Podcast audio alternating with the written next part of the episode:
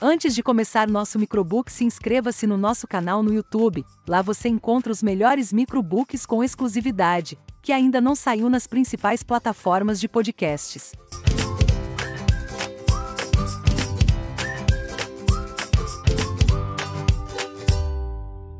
A troca de conhecimentos que eu quero propor para você hoje envolve justamente o poder dos vínculos e conexões para amplificar o alcance dos nossos resultados e das nossas equipes, promovendo um trabalho de alto impacto que seja referência em nossas comunidades e área de atuação. Hoje eu quero te convidar para uma conversa que vai ser enriquecedora para quem não deseja ser apenas um cargo. Este bate-papo é para quem quer ser mais do que chefe, coordenador, supervisor, gerente, gestor. As nossas reflexões do dia são para quem quer ser liderança. São para quem quer inspirar, germinar, desenvolver, transcender e ser solo fértil em todos os lugares por onde passar, despontando como um modelo de líder que acolhe potenciais e os transforma em potências. Acha que nosso assunto de hoje é para você? Você está preparado para ser um líder motivador que inspira sua equipe e consegue engajar as pessoas até pontos que elas nunca atingiram antes? Se a resposta for sim, vamos te entregar as ferramentas necessárias para chegar lá. O resultado está nas suas mãos e só depende de você. Se você quer ajudar, refazer, recomeçar, aprender, sair da caixinha, se aprimorar e se constituir como o melhor líder que pode ser, é preciso se comprometer com esse propósito e fazer a escolha de continuar comprometido todos os dias. Foi inspirado pelas ideias da obra A Coragem para Liderar, da professora e pesquisadora da Universidade de Houston, Brené Brown. A partir disso, vamos discutir algumas armas secretas que vão te ajudar a se desenvolver diariamente como uma liderança de valor. E para chegar até o nosso objetivo, é preciso focar em uma habilidade indispensável: a coragem. Por isso, antes de mais nada, eu quero te lançar uma pergunta: o que é coragem para você? Como você definiria coragem? Enquanto você reflete sobre o assunto, eu quero compartilhar uma história que diz muito sobre o que é ser uma liderança corajosa. No ano de 1914, o irlandês Ernest Shackleton, na época um comandante da Marinha Mercante Britânica, decidiu se desafiar e disse sim a uma missão ousada liderar uma expedição imperial até a Antártida. Naquele momento, explorar o continente mais gelado do mundo era uma aventura completamente inédita. Em agosto, Ernest reuniu uma equipe de 27 homens e zarpou a bordo de um navio chamado Endurance, que em bom português significa nada mais, nada menos do que resistência. Tudo correu bem nos primeiros meses de jornada. Até que, em janeiro de 1915, a embarcação ficou presa entre as banquisas aquelas placas grandes de gelo que vemos boiando no meio da água em filmes e documentários sobre regiões glaciais. Como a extensão do território era enorme, a sensação era de que o barco, minúsculo em comparação ao local em que estavam, ficou ilhado em meio a um gigante deserto de gelo. As condições não estavam favoráveis para o grupo a bordo do Endurance. A comunicação, para pedir socorro, era bem complicada naquela época. Totalmente dependente de sinais de rádio, que eram praticamente inexistentes naquela localidade tão remota. Para piorar, havia mais um agravante: a Primeira Guerra Mundial, que estava todo vapor naqueles dias. Com um conflito de grandes proporções acontecendo, Resgatar uma pequena equipe perdida no meio do nada não era a prioridade imediata de ninguém. Com os desdobramentos da guerra ocupando o noticiário o tempo todo, a imprensa e a opinião pública também não estavam muito preocupadas com o sumiço daquela expedição. Logo, os aventureiros da Antártida caíram no esquecimento. Para a tripulação, os dias eram muito difíceis. A temperatura girava em torno dos 30 graus negativos, com ventos que chegavam a 150 km por hora. A comida era escassa e a fome era grande, graças ao frio intenso. Para racionar os mantimentos, os homens começaram a caçar pinguins e focas para complementar o cardápio. Como se todos esses obstáculos não fossem o bastante, eles ainda estavam presos em pleno verão da Antártida. Quando o continente pode passar até quatro meses consecutivos sem noite. É isso mesmo, o sol brilhava sem parar, 24 horas por dia, dando a impressão de que o tempo não passava e que era impossível descansar. Ali, naquele momento, Ernest se viu na situação mais difícil de sua vida enquanto comandante. Sua missão mudou completamente de uma hora para outra e ele precisou se adequar a essa nova realidade. De repente, Ernest estava fazendo a mesma série de perguntas que fazemos enquanto gerentes e gestores todos os dias. Como posso liderar essas pessoas da melhor forma possível? O que fazer para manter minha equipe focada e motivada, mesmo diante de condições complicadas? como administrar as particularidades de cada um e acomodar essas características individuais dentro do objetivo comum que precisamos atingir. O que faria diante de um desafio dessas proporções? Como você age quando se vê nos desertos de gelo da sua vida profissional? O que você faz pelo seu time quando se vê preso entre geleiras? Ernest fez uma escolha enquanto líder Agir com coragem. O que é coragem para você? Ao contrário do que muita gente pensa, a coragem não é o oposto do medo. Na verdade, a coragem e o medo podem existir ao mesmo tempo, ocupando o mesmo lugar. Uma pessoa corajosa não é aquela que não tem temores, mas sim a que conhece seus medos e se dispõe a fazer o que é preciso, mesmo amedrontada é ousar se movimentar, mesmo quando não temos certeza do que o futuro reserva para nós.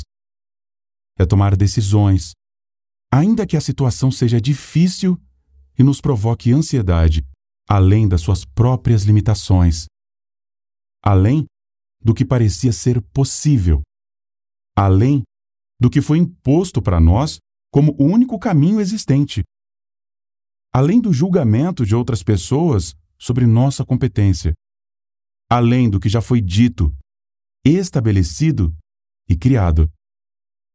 Coragem é se dispor a abrir portas e janelas onde não havia saída. Agora, quando estamos falando sobre agir com bravura enquanto líder, é preciso ter em mente que a equação se torna um pouco mais desafiadora, com outros elementos que precisam ser levados em consideração. Se você está à frente de uma equipe, não basta apenas superar os seus próprios limites, a sua própria ansiedade, os seus próprios medos. Em uma posição de liderança, a superação se torna uma tarefa coletiva. É preciso ter a generosidade de conhecer sua equipe, observar e escutar, além de aprender as dores de cada um para compreender como os anseios particulares se transformam nas dores de todo o grupo. Por conta de todas essas particularidades, ser um líder corajoso não é apenas sobre força e ousadia. Ser um líder corajoso é sobre sentimentos e vulnerabilidade. Ser um líder corajoso é sobre se permitir tomar decisões difíceis com amor. Para ilustrar melhor o que estamos conversando aqui, vamos voltar para a trajetória do comandante Ernest. Naquela situação tão difícil, é claro que a prioridade da tripulação do Endurance se tornou uma só: sobreviver. Quando falamos em sobrevivência, é comum pensarmos apenas nas necessidades básicas do corpo humano: se alimentar, se hidratar, se manter aquecido, descansar. No entanto, sobreviver não se trata só das nossas exigências biológicas. O que diferencia o homem dos animais é que nossa existência é movida a desejos muito mais complexos. Precisamos de propósito, sentido, valores e virtudes. Nosso intelecto faz com que tenhamos noção de tempo, espaço, conforto, felicidade e bem-estar. Para manter a saúde física, emocional e mental, necessitamos de convivência social, afeto, segurança e acolhimento. Nosso equilíbrio está diretamente ligado à autoestima e à sensação de pertencimento. Não somos máquinas. Ernest Shackleton sabia muito bem disso. Ele tinha certeza de que, se quisesse voltar para casa inteiro e sem perder nenhum homem pelo caminho, precisava oferecer mais do que o básico à sua equipe. Para não perder o jogo de cintura que a situação exigia dele, teria que agir com paciência e compreensão. Duas ferramentas valiosas que só podem ser desenvolvidas onde existe amor, respeito e cuidado. Sua primeira providência foi criar uma rotina para a sua tripulação. Essas atitudes auxiliam a pensar com mais clareza, encontrar soluções mais arrojadas e criativas para solucionar nossos problemas diários e nos proporcionar uma experiência extraordinária de autoconhecimento. Pois bem, Ernest não queria que seus homens tivessem tempo livre para dar lugar ao desespero dentro de suas mentes. Além de compreender que qualquer ser humano adulto e funcional tem a necessidade de se sentir útil, ativo e produtivo. Ele estava certo de que olhar para as demandas da tropa com carinho era o que faria com que todos continuassem trabalhando em equipe para alcançar o objetivo comum de retornar para a civilização, além de evitar brigas, ressentimentos ou grandes conflitos. Por isso, além de distribuir tarefas básicas relativas à limpeza, higiene, caça e preparo de alimentos, ele também exigia que o grupo se reunisse diariamente, após as refeições, para conversar e jogar baralho. O comandante também organizou uma agenda rigorosa, que envolvia atividades físicas e momentos para que todos pudessem cantar e dançar. Um banjo, que era o único instrumento a bordo, chegou a ser considerado por ele como o objeto mais importante do navio, justamente por seu poder de agregar e unir aquelas pessoas, criando um senso de comunidade fundamental. Foi criado até mesmo um calendário de competições esportivas, que garantia lazer e diversão, mesmo diante de condições tão adversas. Ernest também teve o cuidado de mapear as habilidades, os interesses e os talentos de seus homens. A partir desses registros, criou tarefas específicas para cada um deles, tomando o cuidado de garantir que esses compromissos fossem desafiadores o bastante para que aqueles indivíduos pudessem se desenvolver e aprender coisas novas dentro de seus propósitos e ambições particulares.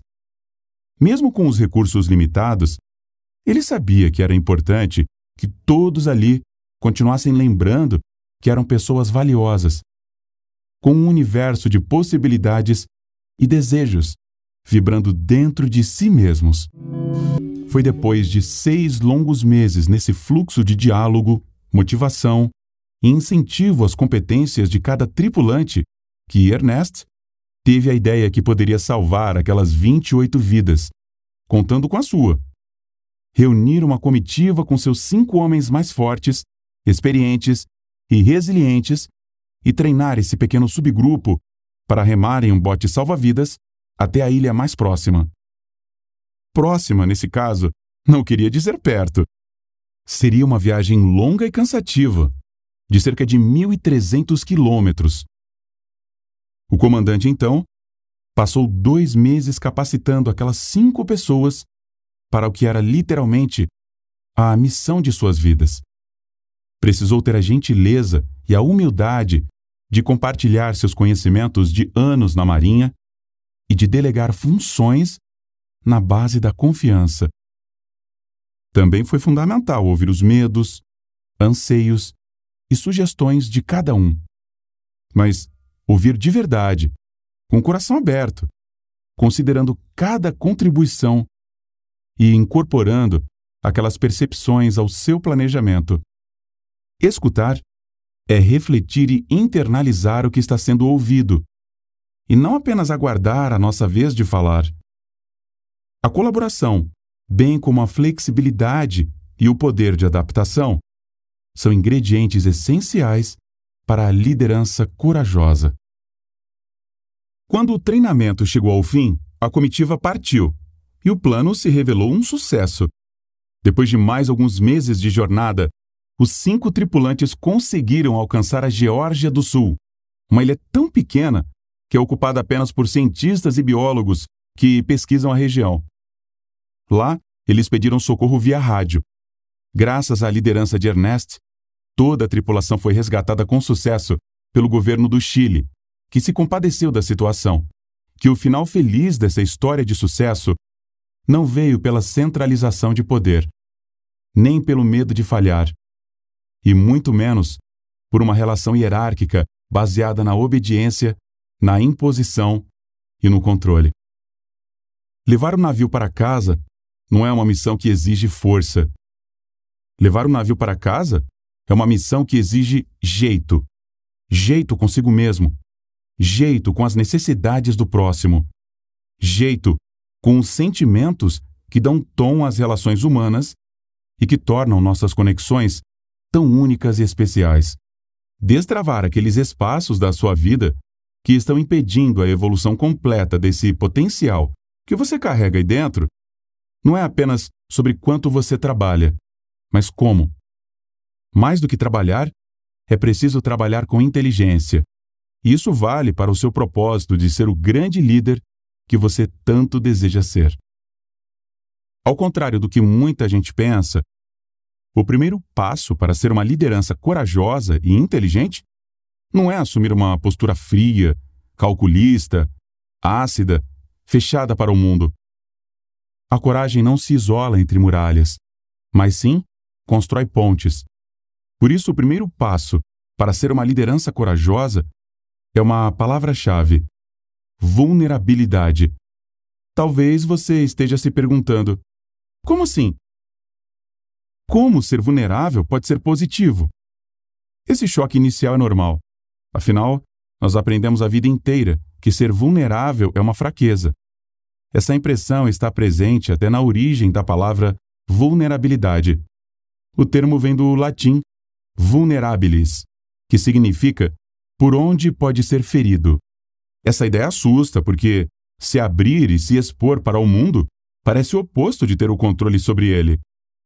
E é natural da experiência humana desejar controlar, tomar as rédeas, dominar o que nos atinge e querer prever o futuro, como se tivéssemos bola de cristal. Ser vulnerável soa como se fosse a contramão de tudo isso. Eu quero te convidar para abandonar esse senso comum e olhar para a vulnerabilidade de outra maneira, fora da caixinha. Não encare o ato de tirar a armadura que somos ensinados a usar diariamente como uma fragilidade. Você não está em guerra com o seu time e não precisa fugir de um contato direto com a sua equipe, como se o dia a dia de trabalho fosse um campo de batalha. Encare o ato de tirar a armadura como uma força. Ao fazer isso, você está permitindo que as pessoas te vejam como você realmente é. E em contrapartida, tirando esse capacete e essa viseira, você também vai poder enxergar os outros de verdade, criando uma conexão genuína com quem está ao seu redor. Essa postura nos oferece inúmeras vantagens como a capacidade de entender melhor os pontos fortes e as dores do outro, reconhecendo potenciais que antes pareciam invisíveis e tendo o ânimo e a coragem de proporcionar as ferramentas para que se desenvolvam e deslanchem. Aí, todo mundo sai ganhando. O comandante Ernest jamais entenderia as necessidades de seus homens se não tivesse se presenteado com a oportunidade de olhar para o grupo com bondade, disposição e vulnerabilidade.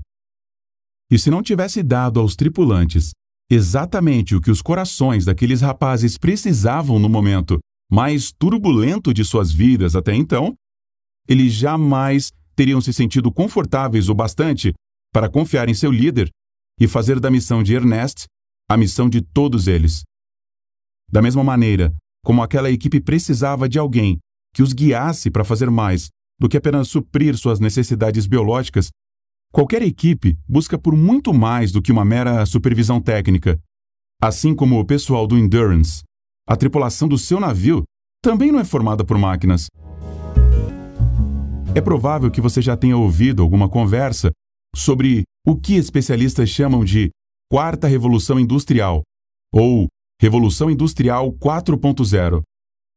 A ideia desses estudos é se preparar para a realidade de que, muito em breve, iremos conviver com mecanismos de inteligência artificial de maneira tão popularizada que determinadas funções básicas do cotidiano serão realizadas por computadores e não por pessoas.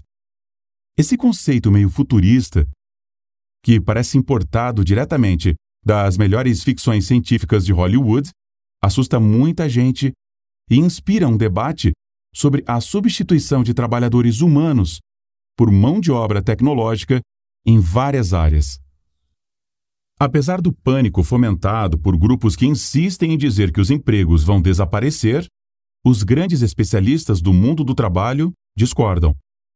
Esses pesquisadores afirmam que a organização das nossas vidas profissionais irá mudar e que algumas funções operacionais tendem a de fato desaparecer. No entanto, nós, seres humanos, nunca vamos nos tornar obsoletos, porque nenhuma inteligência artificial seria capaz de simular o que temos de melhor: os nossos sentimentos, que são fundamentais para resolver conflitos e criar de uma forma única. Nem o melhor programador do mundo poderia condicionar isso em um robô ou algo do gênero. Um bom exemplo disso é uma área de pesquisa chamada de literatura computacional.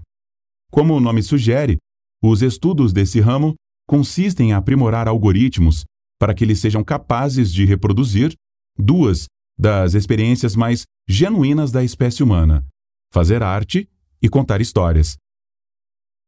Já são várias tentativas de ensinar inteligências artificiais a escreverem livros e narrarem jornadas inspiradoras nos últimos anos. Um dos projetos mais conhecidos nesse sentido recebeu o nome de Wonder Road. A proposta era simples: fazer um experimento para descobrir se uma máquina devidamente treinada conseguiria escrever uma obra tão grandiosa quanto On the Road, um famoso best-seller norte-americano escrito por Jack Kerouac, que narra uma viagem de carro pelos Estados Unidos. Para isso, Ross Goodwin um ex-funcionário da Casa Branca na gestão de Barack Obama e atual integrante da equipe de inteligência do Google, preparou o banco de dados do computador utilizado na empreitada com um vocabulário de mais de 60 milhões de palavras, bem como um poderoso repertório de poesia e literatura em prosa para todos os gostos.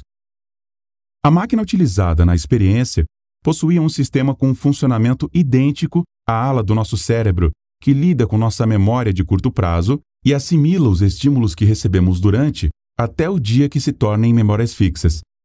Esse computador também contava com uma câmera e um microfone acoplados, e esses dois acessórios o capacitavam para registrar todos os lugares por onde passavam e todas as conversas que aconteciam ao seu redor. Em resumo, tecnicamente falando, a inteligência artificial estava preparada para funcionar igualzinho à mente de um grande escritor. Ross, então, levou seu sistema para uma viagem pelo país e o configurou para escrever diariamente, com aquela disciplina e afinco que todos nós treinamos tanto para ter, enquanto um robô consegue em apenas um clique. O resultado final desse experimento chegou a ser publicado em 2018, e você pode até adquirir a obra the Road em vários sites, caso você queira conferir com os próprios olhos. Bem, a crítica especializada que avaliou o livro não tem dúvidas de que a máquina tinha técnica e se revelou capaz de criar até mesmo algumas frases bonitas, poéticas e memoráveis, além de proporcionar várias descrições interessantes das paisagens americanas contemporâneas. No entanto, faltava o principal, a real compreensão do que tudo aquilo significava. Embora o computador dominasse o método e os processos da escrita, faltava ali aquela faísca de inspiração e entusiasmo que todos nós carregamos no centro do peito. Aquela capacidade de buscar significado e construir propósito nas experiências vividas. Aquelas emoções que nos levam a ter brilho no olho, que nos transformam em indivíduos únicos, que nos tornam capazes de gritar nosso valor para o mundo e de realizar feitos extraordinários. Quando você gerencia seu time como se as pessoas que trabalham com você fossem apenas máquinas técnicas e pré-programadas, você está perdendo o melhor delas. O mesmo acontece quando você se apresenta à sua equipe vestindo uma armadura tão pesada, como se fosse um robô focado única e exclusivamente em bater metas e alcançar números, sem pensar no que aqueles resultados significam para você ou para quem trabalha com você. Você também perde a chance de encontrar maneiras mais ousadas de chegar aos mesmos objetivos e faz com que aquelas pessoas percam o melhor de você. Não importa o quão brilhante e talentosa uma liderança seja no que faz, no que estudou, no que se especializou, sem se permitir ser vulnerável, humano e construir conexões de confiança sincera com o ambiente ao redor, os resultados de tanto esforço nunca serão memoráveis, nem sairão da mediocridade. Diante disso, é possível que você esteja se perguntando: certo, tudo bem, e agora? O que eu faço para dar lugar à vulnerabilidade? Antes de mais nada, é importante deixar claro que ser vulnerável não é abandonar a postura de ser estratégico.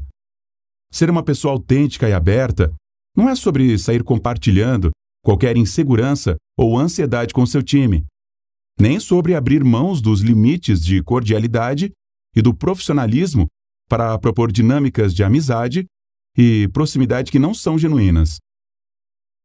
Vulnerabilidade não é se expor gratuitamente, nem abrir o jogo de maneira impulsiva, sem apresentar soluções maduras, seguras e sábias. Vulnerabilidade é uma gentileza é se propor a enxergar as necessidades do outro como olhamos para as nossas próprias necessidades.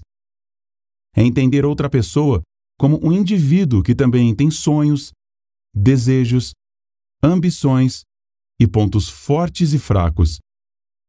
É se predispor a escutar, partilhar, conceder e demonstrar que aquela é uma relação de coragem, não de medo. Para te apoiar nessa missão de abraçar uma liderança corajosa, hoje eu quero compartilhar com você algumas palavras que fazem a função de mapas e bússolas no caminho da bravura e que vão levar seu navio para destinos belíssimos e inimagináveis. Você está pronto?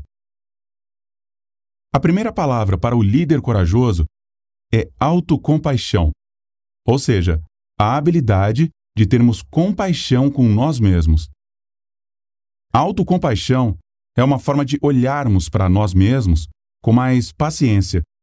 Da mesma maneira que olhamos para um amigo querido que pede nossa ajuda em um momento de sofrimento. Ou como olhamos para nossos filhos quando eles cometem um equívoco na época em que ainda são muito pequenos e estão aprendendo a desempenhar determinadas tarefas. Assim como as crianças, nós também ainda estamos em processo de crescimento e sempre estaremos. Não paramos de nos desenvolver quando viramos adultos. Compaixão não é pena. Compaixão é a capacidade de se perdoar, de entender que não somos perfeitos, de compreender que os erros do nosso passado não definem quem somos hoje e de não permitir que o perfeccionismo se transforme em uma armadilha que nos faz reféns. Claro que é fundamental ter foco, se concentrar e querer sempre oferecer o nosso melhor em tudo o que fazemos. Mas encarar a perfeição absoluta como um padrão de qualidade mínimo pode ser um comportamento tóxico, tanto para um líder quanto para sua equipe, estabelecendo um padrão de metas inalcançáveis que adoece pessoas, pesa o ambiente de trabalho e corrói a produtividade. Quando cultivamos o perfeccionismo sem nenhum incentivo à autocompaixão, estamos incitando o medo de errar, o medo de aprender com os equívocos e de tentar extrair lições valiosas dos enganos, o medo de agir diante dos deslizes, o medo de tomar decisões rápidas, o medo de pedir ajuda, o medo de comunicar quando algum processo não está caminhando como o esperado. De preferência, há tempo de mudar o rumo daquele projeto antes que os resultados sejam catastróficos. O perfeccionismo sem autocompaixão tira de nós e dos outros a oportunidade de se autoconhecer, mudar, melhorar e evoluir. Em vez de fomentar uma postura excessivamente crítica, que tenta encontrar culpados pelos erros e distribuir broncas duras, sem propor medidas construtivas que melhorem os processos, vale a pena buscar outra abordagem. A coragem aqui está em confrontar o medo de ter conversas difíceis, de questionar os problemas, de fazer as perguntas certas para descobrir o que motivou uma falha e incentivar as pessoas a compartilharem o que está faltando para que consigam melhorar o desempenho. Crie um espaço seguro para que sua equipe saiba que o segredo do sucesso é assumir as responsabilidades, internalizar as lições aprendidas, arregaçar as mangas e olhar para frente, sem se condenar pelo que já está feito. A segunda palavra para o líder corajoso é indispensável para conseguir estabelecer esses diálogos espinhosos de maneira receptiva, acolhedora, serena e benevolente. Essa palavra é empatia. É muito provável que você já tenha escutado esse termo por aí. Empatia é um conceito que está na moda. O problema é que quando repetimos muito uma ideia sem pensar a fundo sobre ela, é comum que todos os ensinamentos valiosos embutidos ali sejam esvaziados. Vamos nos aprofundar no sentido de empatia? Você já deve ter escutado por aí que ser empático é se colocar no lugar do outro. Mas o que isso realmente significa? Imagine que alguém que você gosta muito tem um momento decisivo em sua vida profissional. Depois de anos de dedicação, essa pessoa tão importante para você é convidada para palestrar em uma das maiores convenções de sua área de atuação, diante de gigantes do ramo dela, todos profissionais que ela admira muito e com quem gostaria de trabalhar um dia. Na hora desse evento tão esperado, o palestrante entra em pânico. A ansiedade provoca um branco terrível assim que ele olha para todos aqueles engravatados na plateia lotada. A iluminação clara e forte do palco começa a provocar um calor e um desconforto que definitivamente não estão ajudando em nada. As mãos começam a suar frio, o estômago dói e o coração bate tão rápido que parece estar pulsando na garganta. Com a sua boca seca diante da oportunidade de sua vida, ele se vê sem saber o que falar, incapaz de articular uma palavra. Ufa! Sentiu a tensão? Bateu aquele frio na barriga só de visualizar uma situação dessas? Se essa pequena descrição te provocou alguma sensação, é porque você se conectou ao que estava sendo narrado. E por que essas conexões acontecem? Vamos analisar esse fenômeno nessa pequena cena que criamos juntos aqui. A primeira conexão aconteceu quando você imaginou uma pessoa por quem sente afeto. seja ela um parente, um amigo, um ídolo ou seu cônjuge. Só para citar algumas possibilidades. O amor é um elo poderoso, já que nos desarma por natureza. Faz com que passemos a nos importar constantemente com o bem-estar e felicidade do outro. Não queremos que alguém que amamos passe por nenhuma situação vergonhosa ou desconfortável, não é verdade? A segunda conexão aconteceu quando utilizamos palavras que invocaram sensações familiares, que todo mundo já viveu em algum ponto da vida ou outro, como ansiedade e pânico. Você conhece esses sentimentos e sabe exatamente o que provocam em você, com o que se parecem, como te seguram. De maneira geral, a maior parte das pessoas não precisa ir muito fundo no baú da memória para encontrar a lembrança de uma situação social que cutucou o nervosismo e as fez desejar sair correndo. É algo totalmente normal enquanto nos movimentamos pela vida. A terceira conexão aconteceu quando descrevemos sintomas físicos, como o suor nas palmas das mãos, o calor provocado pelas luzes do auditório e aquela impressão chata de que nosso estômago está sendo pressionado e ardendo em chamas ao mesmo tempo. A respeito do nosso corpo, há eventos que nos arrancam de nossa zona de conforto e nos colocam em posição de luta ou fuga também são comuns a todos nós, uma vez que nossos organismos, em geral, apresentam a mesma lógica de funcionamento. Você percebe que os três pontos de conexão, todos eles giram ao redor de sentimentos, o que nos liga ao nosso palestrante hipotético não é apenas o ato de racionalizar aquele cenário e saber que aquele acontecimento foi difícil para ele. O que nos liga a essa história é sentir o que aquele personagem sentiu, conhecer suas dores e lembrar delas, por já ter marcas semelhantes na própria pele. Empatia não é apenas se colocar no lugar do outro. Empatia é se permitir compreender as emoções que o outro está sentindo no lugar em que está naquele momento. Ser empático é mais do que apenas dizer: puxa vida, é uma pena que isso tenha acontecido na sua palestra. Ser empático é procurar entender o que a pessoa sentiu naquele momento de paralisação total. É compreender que ela provavelmente já está constrangido bastante e não precisa, naquele momento, de nenhum comentário cruel que a faça sentir pior ainda. É estar pronto para ouvir e contribuir com a busca pela origem daquele congelamento total diante da plateia. É fazer ao outro o que gostaríamos que fizessem conosco, se estivéssemos nos sentindo daquela maneira exata. É nesse processo, que só é possível onde existe vulnerabilidade, que será viável compreender o que precisa ser realizado e ajustado para que sua equipe melhore os resultados avance nos pontos que precisam de evolução e atinja um patamar de desenvolvimento pleno e constante de seu potencial. Exercitar a empatia é se capacitar para ser um líder inspirador, que inclina as pessoas ao seu melhor sempre.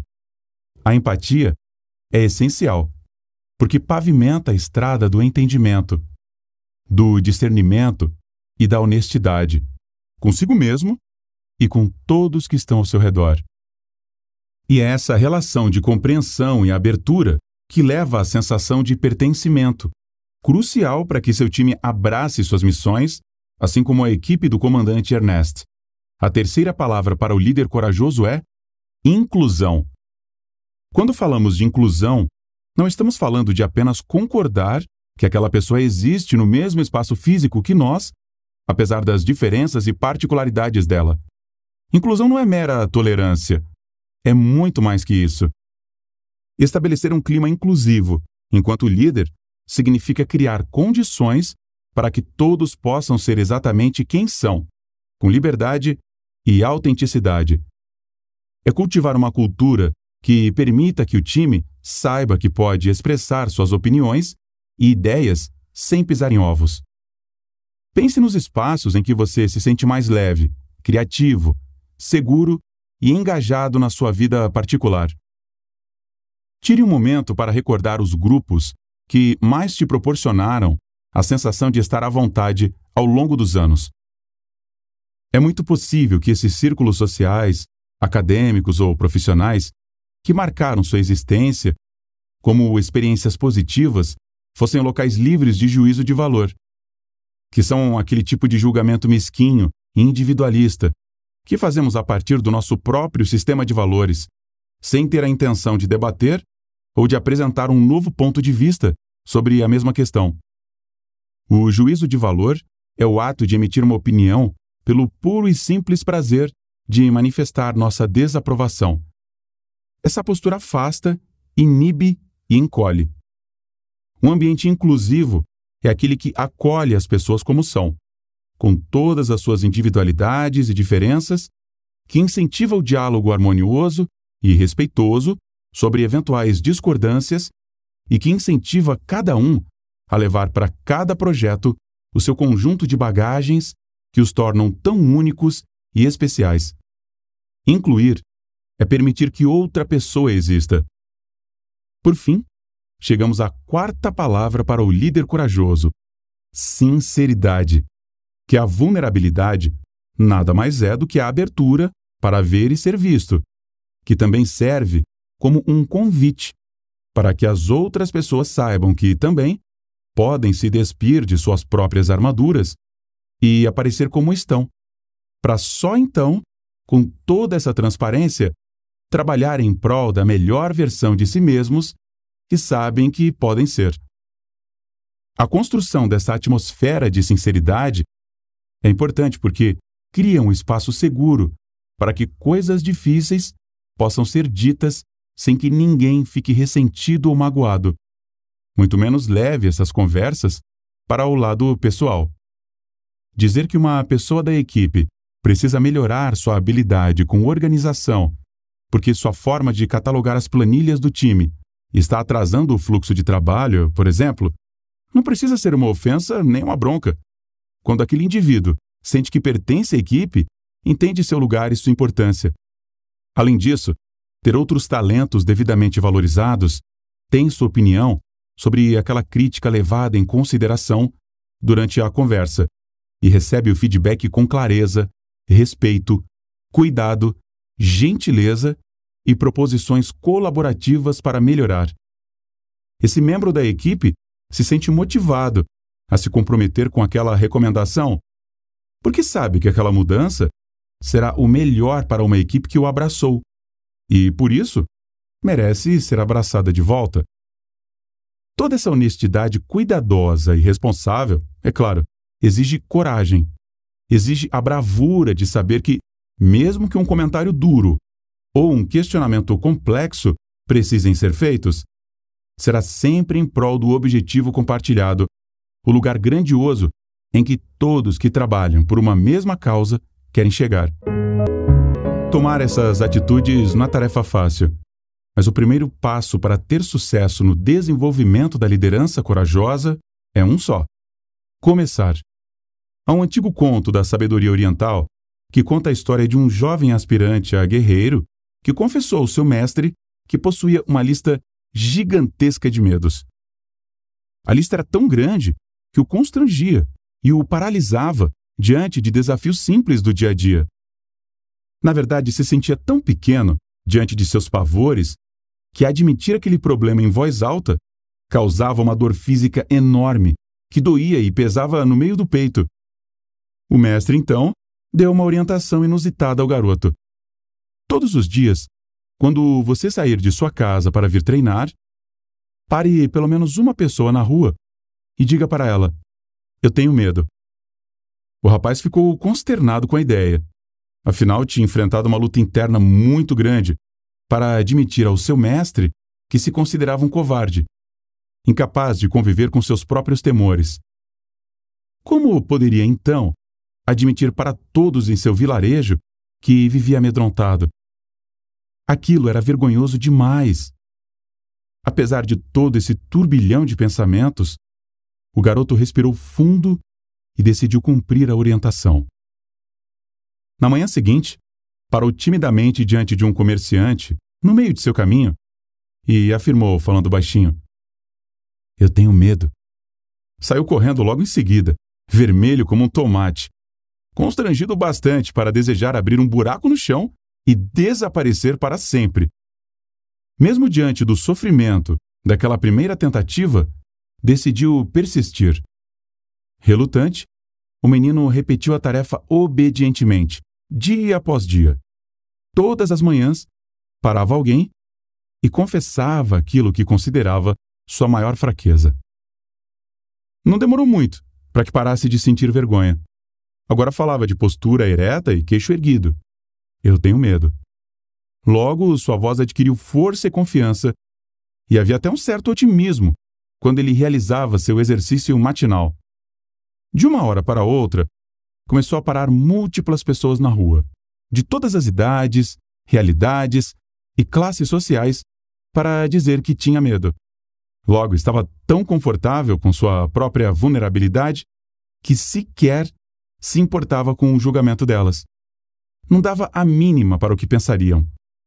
Foi quando a ficha caiu. Agora, o que estava dizendo não era totalmente verdade. Tinha perdido um de seus principais temores, o de admitir uma fragilidade. Seu medo não o amedrontava mais. Desde que olhou para ele com honestidade, autocompaixão e vontade de confrontar para mudar.